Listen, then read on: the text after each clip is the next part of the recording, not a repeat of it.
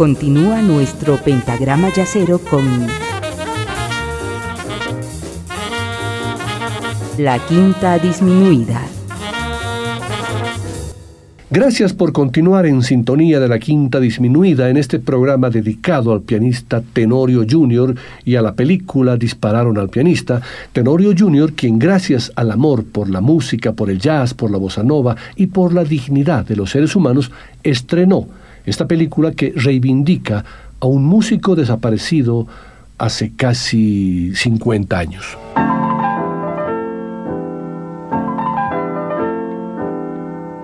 Como les decía, en esta segunda parte del programa escucharemos partes de una entrevista a Fernando Trueba y Javier Mariscal que comentan en su propia voz y en primera persona aspectos fundamentales del film que se estrenó el pasado 6 de octubre y titulado Dispararon al pianista. Aquí está Fernando Trueba comentando los orígenes de su film y de dónde nació la motivación para hacerlo.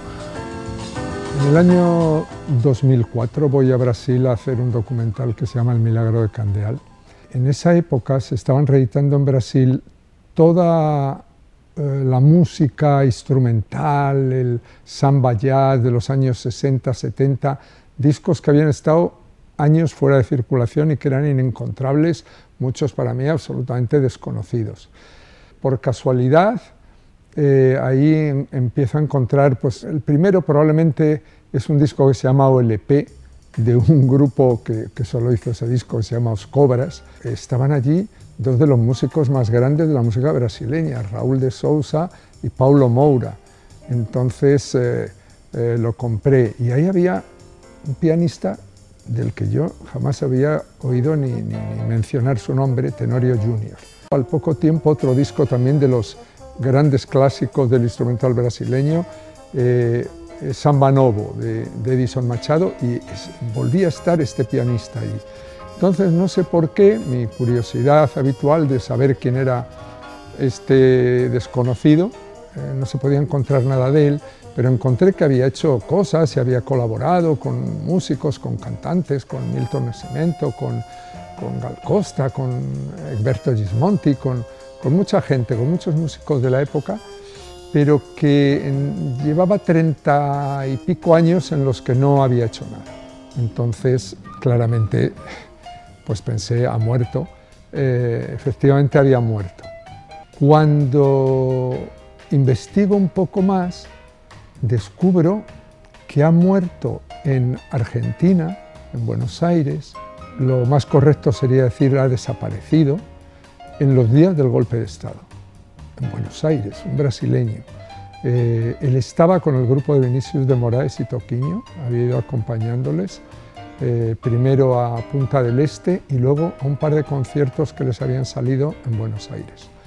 Después de este segundo concierto, él desaparece y nunca más se vuelve a saber de él. La primera cosa era decir, bueno, ¿qué pasa? Estaba mezclado en política, eh, no, no estaba mezclado en política. Entonces empiezo a investigar y, me empieza a fascinar el músico, la persona y la historia, el misterio también de lo que, de lo que había ocurrido. Entonces, de una forma en principio así muy inocente, muy amateur, empiezo a preguntar aquí y allí a unos y a otros y no consigo mucha información, ¿no? pero quiero saber más, quiero saber de Tenorio, quiero saber qué le ha pasado, por qué le ha pasado. Escuchemos ahora al pianista Tenorio Jr. como parte del grupo Os Cobras en el tema titulado Naná y que es parte del disco OLP, que fue el que escuchó por primera vez Fernando Trueba y a través del cual descubrió al pianista desaparecido.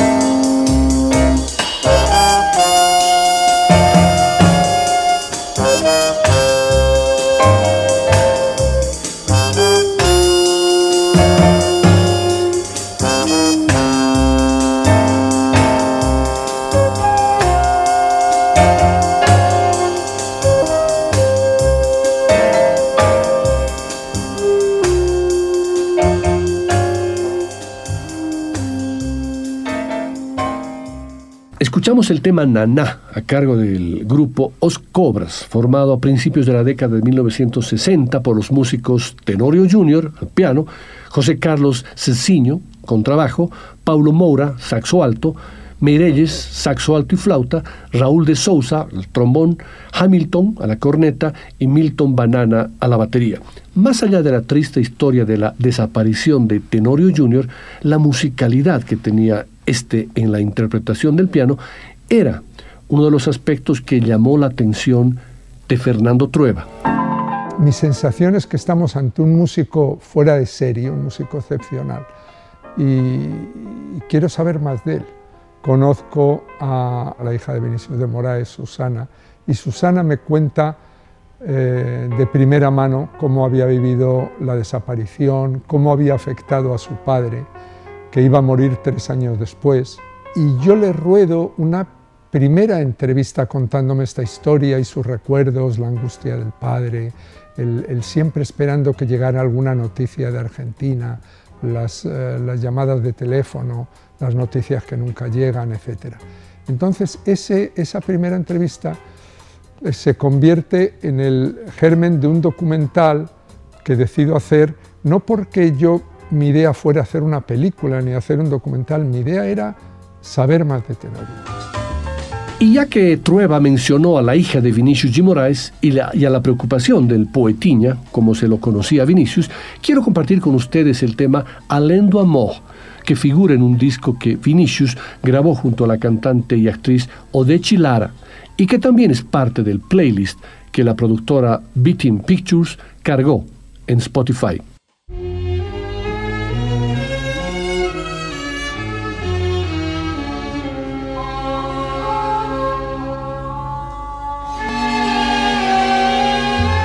Si tú quieres que eu não chore mais Pede ao tempo que não passe mais. Chora o tempo, o mesmo pranto meu. Ele e eu, tanto. E só para não te entristecer, que fazer canto, canto para que me lembres quando eu me for. Deixa-me chorar assim, porque eu te amo. Dói a vida tanto em eu te amo. Beija até o fim as minhas lágrimas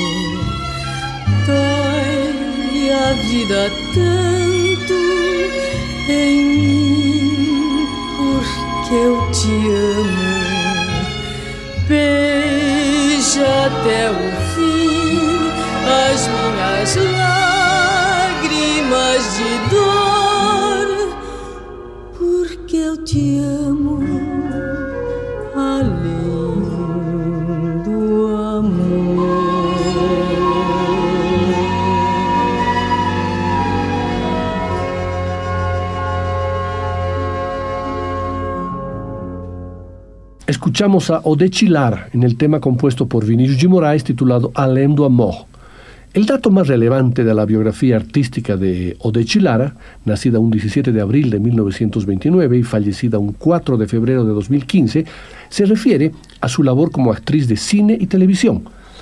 Pero esta actriz paulista, que abandonó la escena hoy en Río de Janeiro, dos meses antes de cumplir 86 años, víctima de un infarto. También entró en escena como cantante en las décadas del 60 y 70, en películas realizadas en Atlántida, en los años 50, Odechi llegó a cantar canciones como La Samba Canção, Franqueza, de Denis Brim y Osvaldo Guillerme del año 57, pero fue en la década de 1960 cuando Odechi dio sus pasos más significativos en la música. Un espectáculo que realizó con Vinicius G. Moraes, Skindó, fue grabado en vivo y generó el disco de Vinicius y Odechi Lara, editado por el sello discográfico Elenco en el año 1963.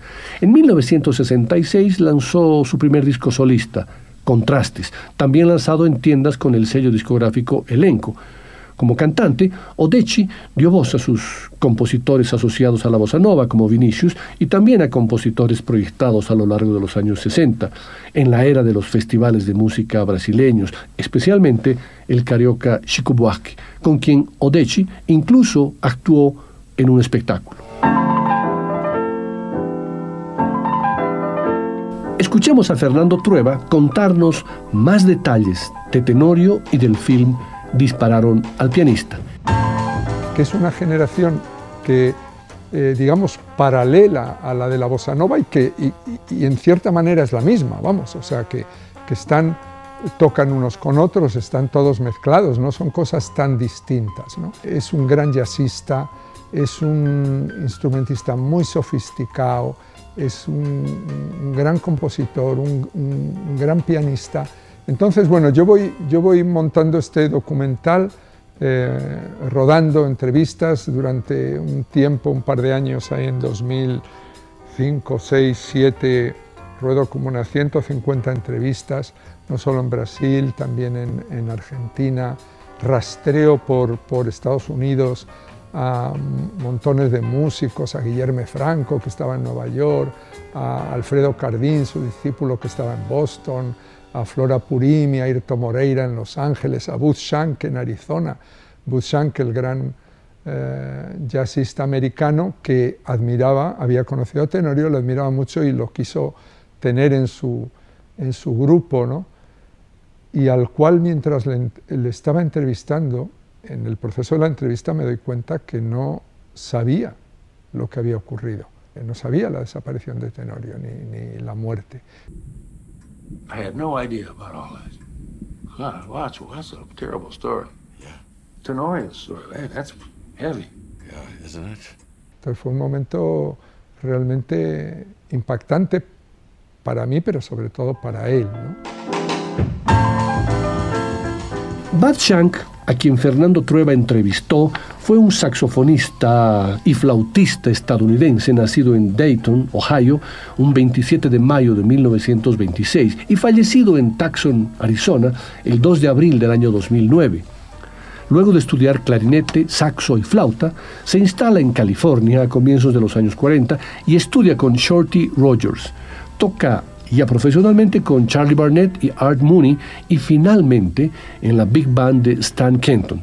Después colabora de forma continuada con los Lighthouse All Stars de Howard Ramsey hasta 1956, convirtiéndose en uno de los principales representantes del West Coast Jazz. Realiza varias giras por Europa y África con Bob Cooper, introduciéndose más tarde en la fusión con la bossa nova de la mano de Laurindo Almeida.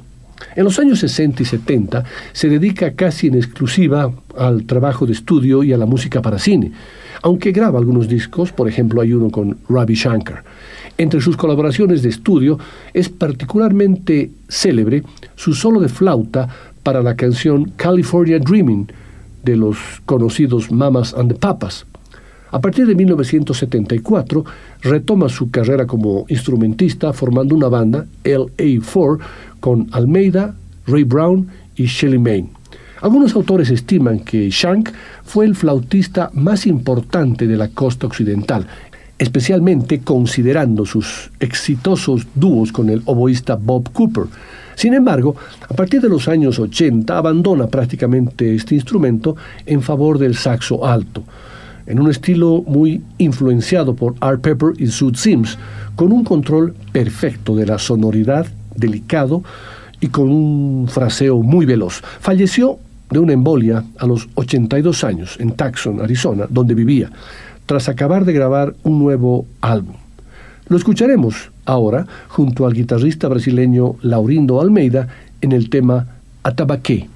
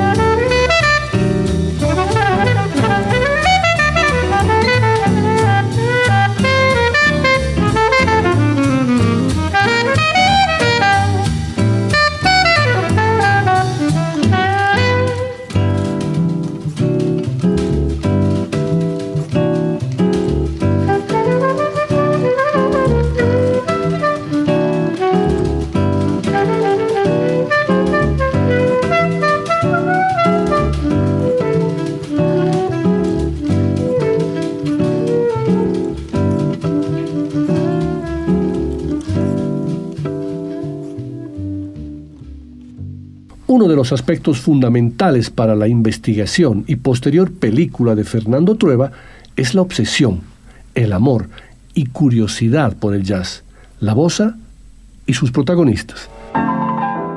Después de, todas estas entrevistas, de toda esta investigación de, que, que, llegó, fue una época obsesiva, me llegué a obsesionar absolutamente con el personaje Tenorio, con su historia, me di cuenta que tenía yo más información que la familia, que tenía más información que la policía, porque claro, él desaparece en el golpe militar de, Argentina, pero en Brasil había también un golpe militar, o sea que eh, había una dictadura militar, o sea que nadie estaba interesado en investigar la suerte de ninguna de estas eh, personas que habían sido víctimas de, de todas estas dictaduras.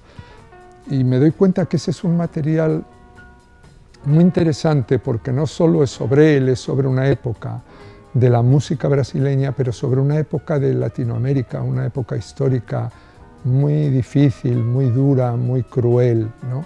Y de repente pienso, si hago un documental, se va a ver, va a ser un documental más de un desaparecido, ya hay algunos, algunos muy interesantes, que se va a pasar en los canales temáticos a las 5 de la mañana y, me había llegado a, crear una relación ficticia, claro, en mi cabeza con el propio Tenorio, y me daba cuenta de que tenía que hacer esta película para él. Y la manera de hacerla para él era eh, sacarle del cajón ese de donde mete la historia a la gente desaparecida y los deja ahí abandonados y revivirlo en la medida en que el cine puede revivir a alguien. Días antes de la desaparición de Tenorio Jr. en Buenos Aires, sobresalía en la cartelera de espectáculos la serie de tres recitales de Vinicius G. Moraes y Toquinho en el Gran Rex, última escala de una exitosa gira que había incluido presentaciones en Punta del Este y Montevideo. A los dos monstruos de la música brasileña lo acompañaban Aceitona en el bajo, Mutiño en la batería y Francisco Tenorio Cerqueira Jr. Tenorio Jr., un pianista que a los 35 años ya era considerado uno de los mejores exponentes del samba jazz. Manos de Oro, autor de notable talento y enorme futuro. Había escrito sobre él Rui Castro, uno de los más reconocidos críticos de la bossa nova y la cultura carioca. La madrugada del jueves 18 de marzo de 1976, después del recital y de la cena tardía en un restaurante, los integrantes de la banda prolongaban la velada en el Apart Hotel Normandie, en la calle Rodríguez Peña, número 320. Se les habían sumado Renata Schusheim y la poeta Marta Rodríguez Santa María, novia de Vinicius en ese entonces. A las 3 de la mañana, Tenoriño, como Vinicius llamaba al pianista, comprobó, no sin desazón, que se había quedado sin cigarrillos. Por suerte, estaban en el centro, a metros de la avenida Corrientes, donde había kioscos que no cerraban nunca. Voy a comprar tabaco, dijo antes de salir. Tenorio, que no tenía ninguna actividad política, salió a la calle y es posible imaginarlo. Un hombre flaco, de barba y pelo largo, con aire de artista o de intelectual, que camina por una vereda de Rodríguez Peña y desemboca en la Avenida de las Luces en busca de un kiosco abierto. Es posible que no haya imaginado que en la Argentina de 1976 esa imagen, la suya, coincidía con el estereotipo del militante de izquierda, o, traducido a la jerga represiva, la de un delincuente subversivo. Y a sobrecorrientes, Tenoriño divisó un kiosco y empezó a caminar hacia él. No llegó. Lo interceptó una patota de cuatro hombres armados que bajaron de un Ford Falcon y lo subieron a la fuerza. El kiosquero, desde unos 40 metros, vio toda la escena. Ni se le ocurrió intervenir, ni siquiera gritar. En la Argentina del terrorismo de Estado que antecedió al golpe, la gente común no hacía esas cosas. Casi al mismo tiempo que Tenoriño salía a la calle, Vinicius G. Moraes anunció que se iba a dormir y Toquiño se fue a otra de las habitaciones de la part. Estaba cansado. En ninguno de los relatos de lo ocurrido esa noche queda claro quién le avisó al guitarrista y coequiper de Vinicius que a Tenoriño le había pasado algo. A las 3 y 20 de la madrugada sonó el teléfono en el departamento del apart que ocupaba Vinicius. Solo Renata Schusheim y Marta Rodríguez Santa María estaban despiertas. Era Toquiño, que con voz desesperada pedía hablar con Vinicius. A las mujeres no quiso decirles nada. Todavía semidormido, el poeta agarró el tubo del teléfono y se lo llevó a la oreja. Las mujeres lo escucharon decir dos cosas. Oí, Toquiño. Y después, merda. Colgó y se quedó parado en el lugar como ausente. Viña, ¿qué pasa? le preguntó. Tenoriño. Tenoriño desapareció, le contestó Vinicius como un fantasma. Además de poeta y músico, Vinicius G. Moraes tenía experiencia diplomática. Esa misma noche pidió una guía de teléfonos y llamó a todos los hospitales de la ciudad, sin ningún resultado. La mañana siguiente buscó un abogado y presentó un habeas corpus. Se comunicó con un ex yerno que era cónsul brasileño en Buenos Aires y le pidió que se moviera rápido. Ese mismo día, fue también a la Embajada de Brasil y se reunió con el embajador Joao Baptista Piñeiro, que le prometió que pediría información en las más altas esferas del gobierno. Más tarde, llamó a todos los periodistas y políticos que conocía para que la desaparición de Tenoriño tomara estado público. Intuía que eso podía ayudar a encontrarlo. Esa noche, agotado, se derrumbó. Todos estábamos en shock. Vinicius estaba reflexivo y ensimismado. Era parte de su personalidad reaccionar así cuando algo lo desbordaba. No había respuesta y la tristeza era abismal. Recordaría muchos años después Marta Rodríguez Santamaría. La última esperanza del poeta era que Tenoriño hubiera sido detenido porque había olvidado su pasaporte en la habitación. Lo habían encontrado esa misma noche en el cajón de la mesita de luz y que estuviera en alguna comisaría, que allí pudiera aclarar la situación y ser liberado. Se había noticiado que la policía podía tener detenida a una persona durante 48 horas por averiguación de antecedentes. Eso decía la ley. Pero en marzo de 1976, en la Argentina, esa ley era solo papel pintado. El 24 de marzo se produjo el golpe y pocos días después, desolado, Vinicius volvió a Brasil. Tenoriño nunca apareció. Toquiño, quien había sido el primero en notar la desaparición del pianista y avisar a Vinicius, le compuso un emotivo tema titulado Lembranzas, dedicado a Tenorio Jr.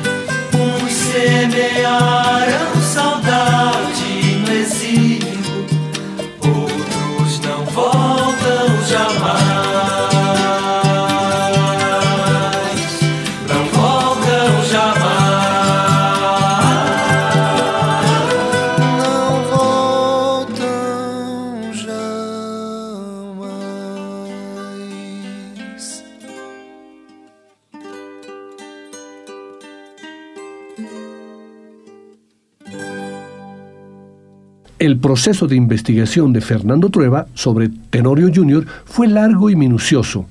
Duró muchos años. y, empezamos a organizar una serie de rodajes. Yo empiezo a, a viajar a Brasil y vamos eh, concentrando citas con familiares, con amigos, con la viuda, con hijos, con músicos que habían tocado con él. Pues voy, voy entrevistando a toda esta gente y localizando a, a los músicos de la época. Eh, claro, y me, voy, voy dando cuenta de que Tenorio es un músico de músico. O sea, era un músico respetadísimo, no un músico, digamos, popular, porque era un músico tremendamente sofisticado, tremendamente precoz, ¿no? Había sido, él muere muy joven con 35 años. Y, y, era, pertenecía a esa generación en la que están, pues eso, Paulo Moura, Raúl de Souza, eh, todos esos grandes músicos brasileños. Aquí están Joao Donato y Paulo Moura en el tema Copacabana.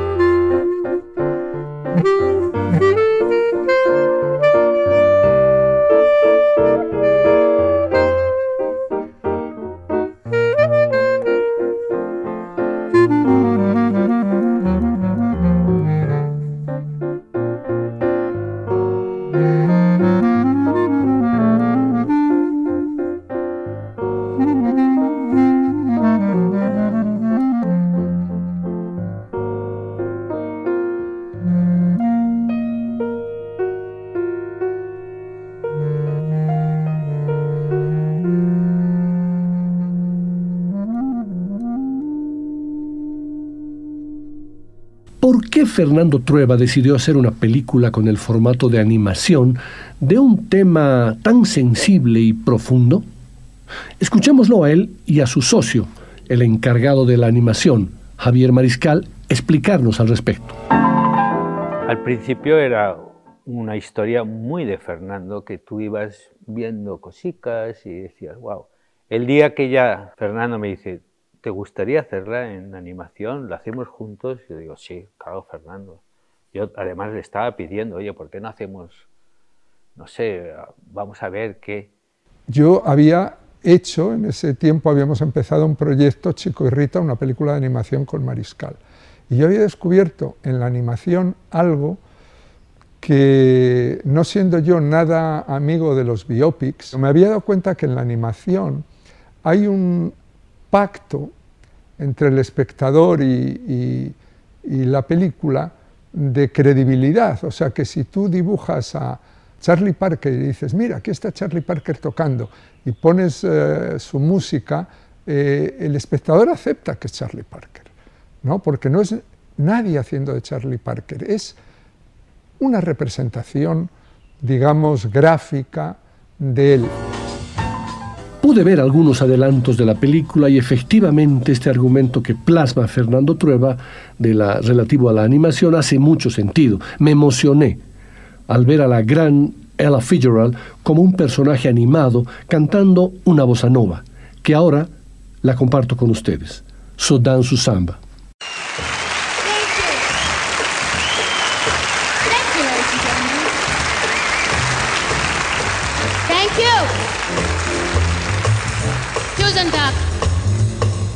to do a bossa nova number for you.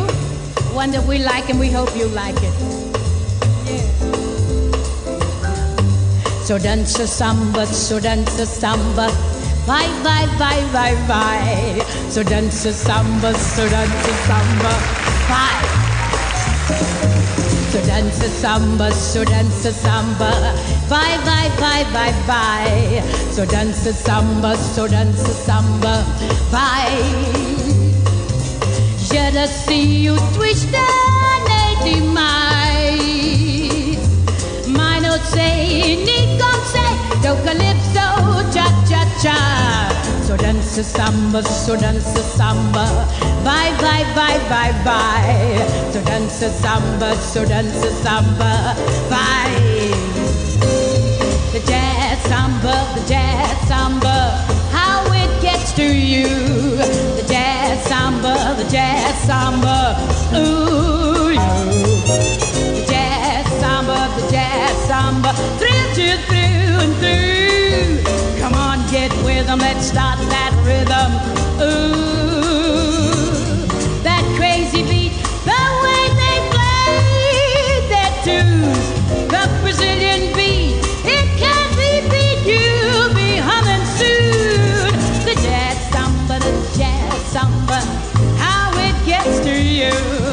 You get that feeling, you start a reeling.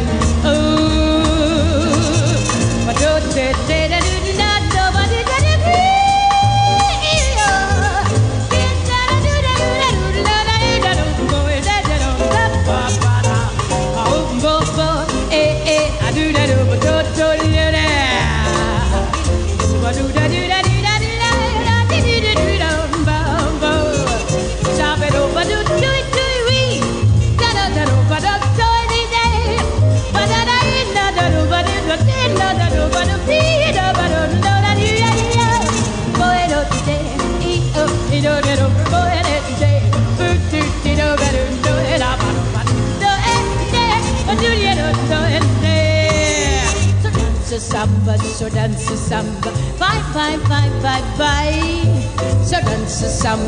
so dance a samba, bye. So dance a samba, so dance a samba, bye bye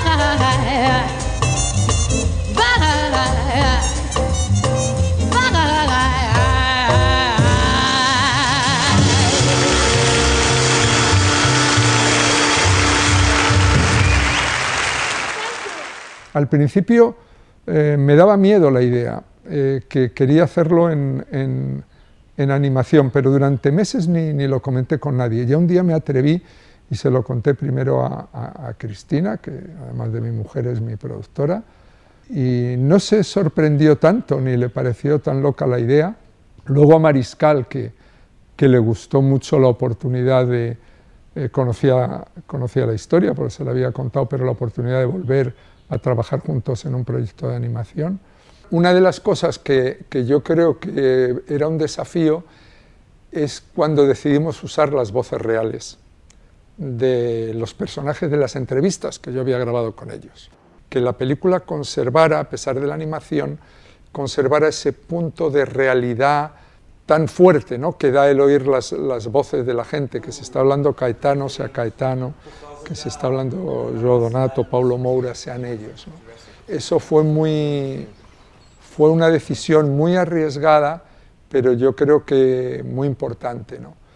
Y entonces todo es creíble, si lo hacemos todo y usamos esa voz fantástica y esos acentos, va a ser la hostia. O sea, es que casi no hace falta ni animar. Pones ahí cuatro monigotes y con esas voces ya tenemos la película.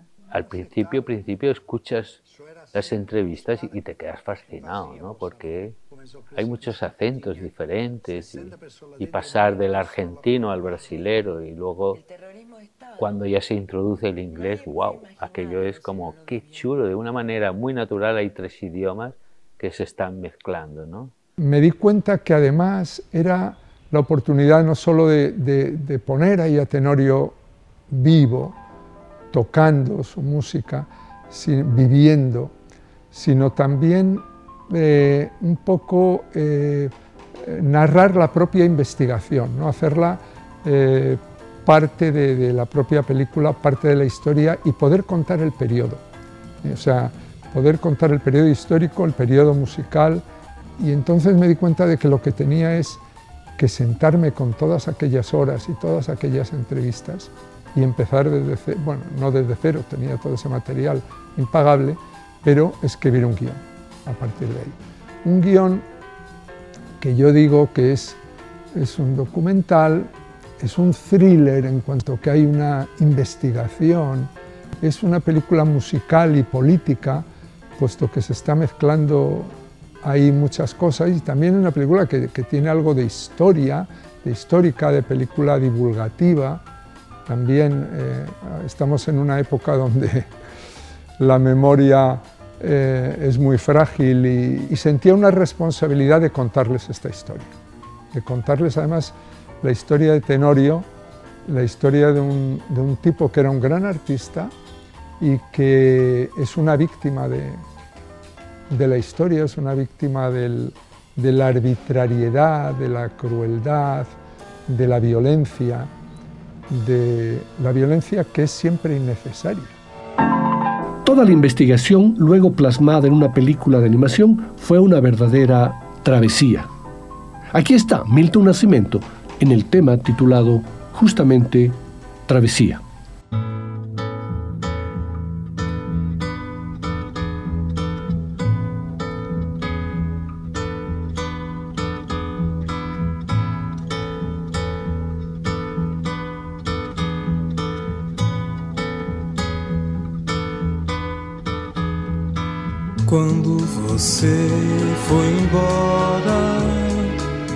Fez-se noite em meu viver.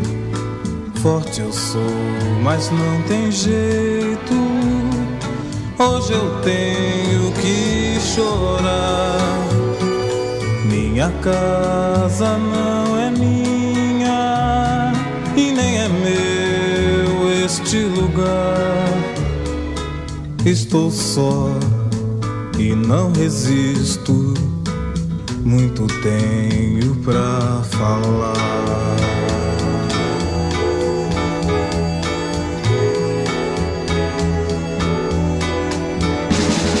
A voz nas estradas, já não quero parar. Meu caminho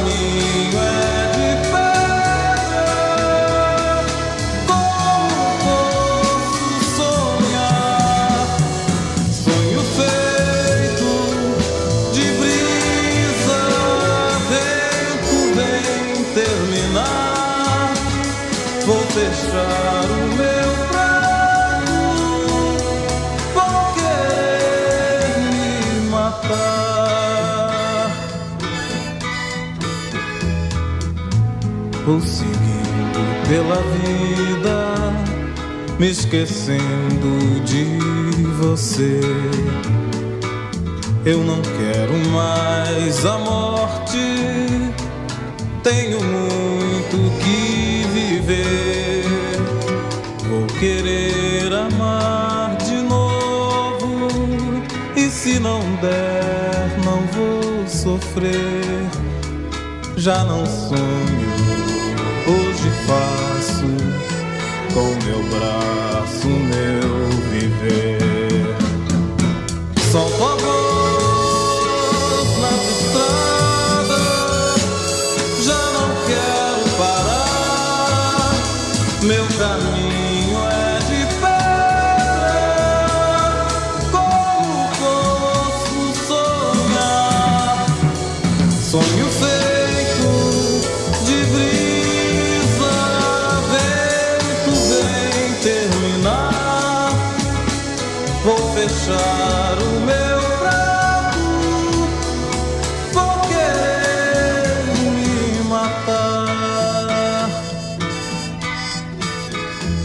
Vou seguindo pela vida, me esquecendo de você. Eu não quero mais a morte, tenho muito que viver. Vou querer amar de novo, e se não der, não vou sofrer. Já não sonho, hoje faço com meu braço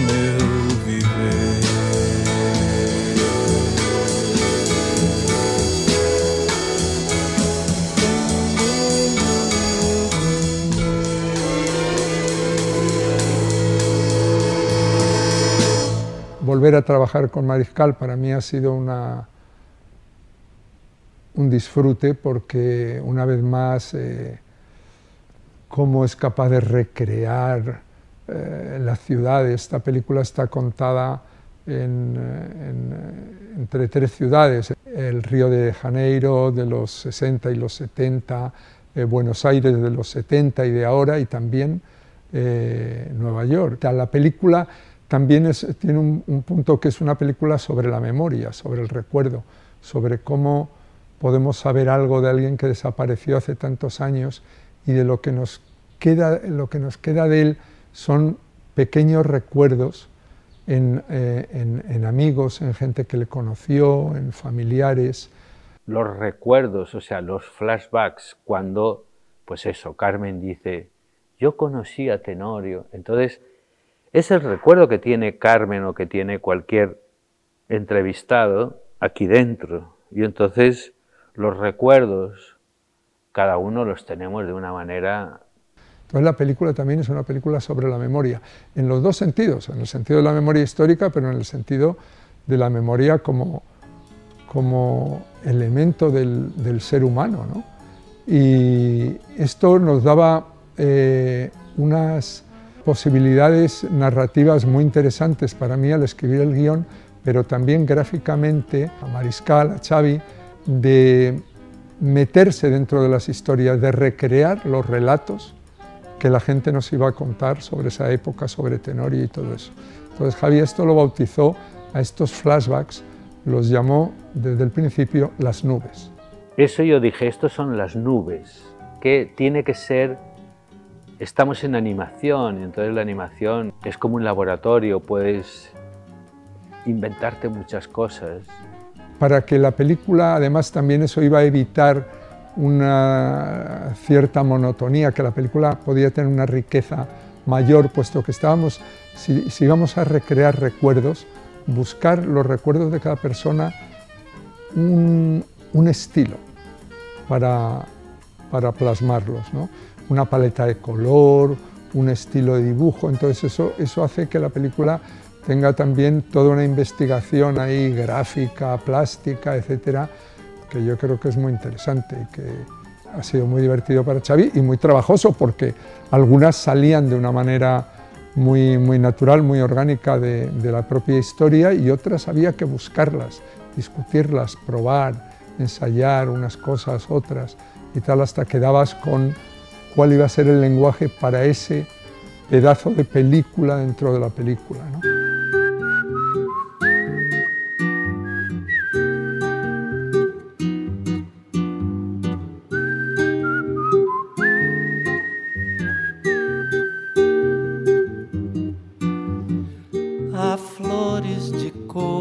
Cores concentradas.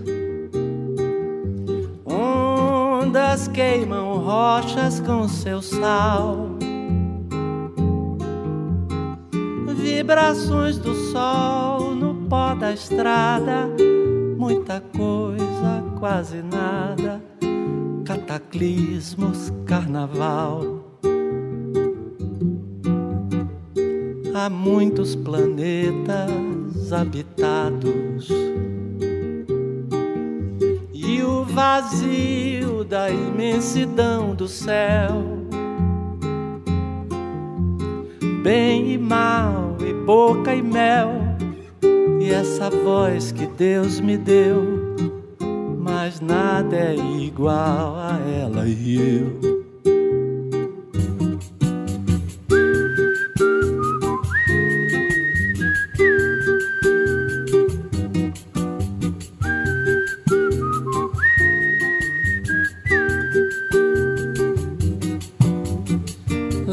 Lágrimas encharcam minha cara. Vivo a força rara dessa dor. Clara como a luz do sol que tudo anima, como a própria perfeição da rima para amor. Outro homem poderá banhar-se na luz que com essa mulher cresceu. Muito momento que nasce, muito tempo que morreu, mas nada é igual a ela e eu.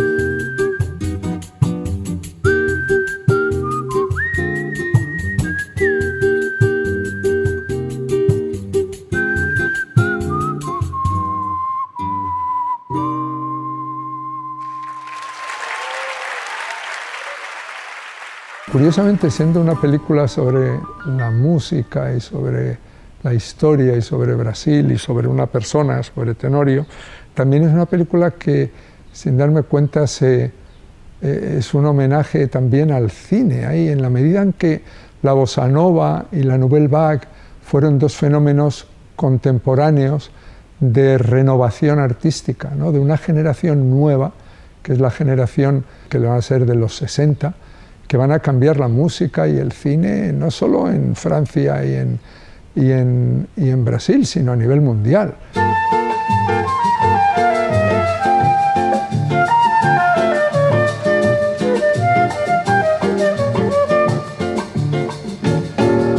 Vai minha tristeza e diz a ela que sem ela não pode ser.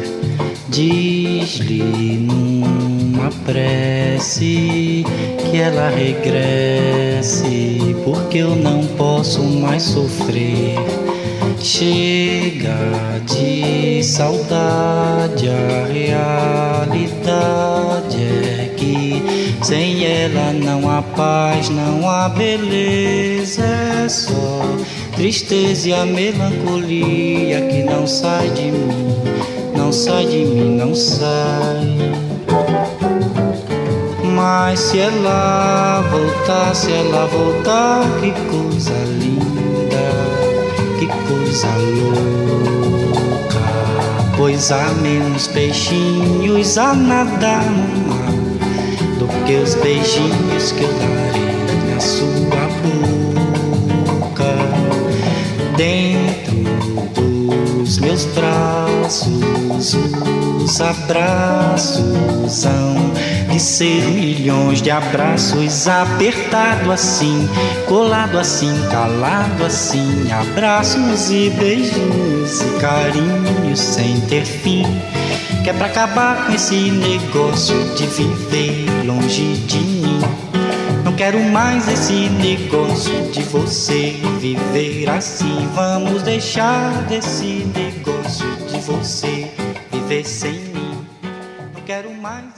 Bueno, entonces una, una de las formas que rápidamente cuando me puse a escribir el guion surgió es un personaje que es como una especie de alter ego, eh, un poquito, eh, no me atrevo a llamarlo ficción, pero de alguna forma es un pequeño elemento de ficción, eh, inventar un personaje que iba a llevar a cabo esta investigación, ¿no? puesto que queríamos que la investigación formara parte de la historia. Entonces, el personaje que me surgió fue un periodista americano eh, que está escribiendo un libro sobre la bossa nova, la música brasileña de aquella época que ha pasado medio siglo desde que eh, se creó todo ese movimiento musical y que investigando todo esto se va a encontrar con la historia de Tenorio ¿no? y cómo la historia de Tenorio va a ir tomando cada vez más importancia y al final él va a acabar escribiendo o contándonos la historia de Tenorio. Eso me permitía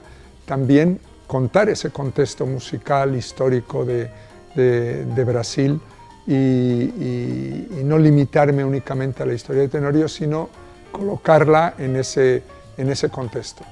Eh, desde el principio pensé que, que además sería muy bonito proponerle a, mi amigo Jeff Goldblum, con el que hice hace años el, sueño del mono loco, y que para mí es la voz más especial y más uh, personal eh, del cine americano, que hiciera la voz del personaje de Jeff. De hecho, el personaje se llamó Jeff desde el principio porque pensaba en él todo el tiempo. Y además había una cosa que me parecía muy hermoso. Eh, Jeff es pianista es un pianista estupendo, entonces me parecía que eso tenía mucho sentido. También fueron surgiendo cosas bonitas, por ejemplo, un día había grabado yo aquí en Madrid con Bebo Valdés un tema de los temas que yo había encontrado de Tenorio. Y, al acordarme dije, ¿cuál sería la forma de eh, introducir esto ahí? Y entonces también era una manera de resucitar a Bebo, pero también una manera de, un músico eh, que está tocando la música de otro, ¿no?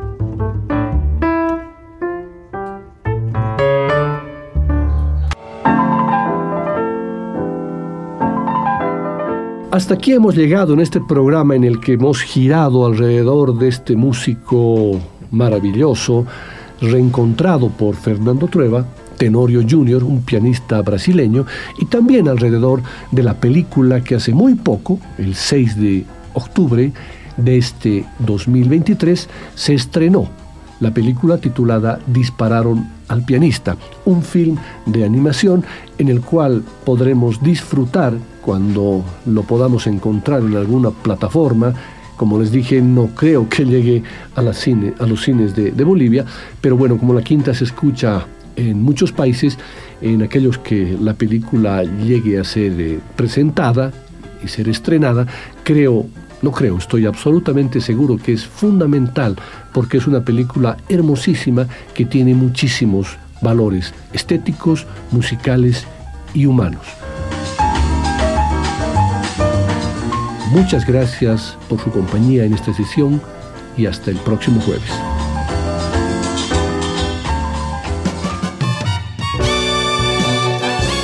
La Quinta Disminuida. Una producción de Nicolás Peña.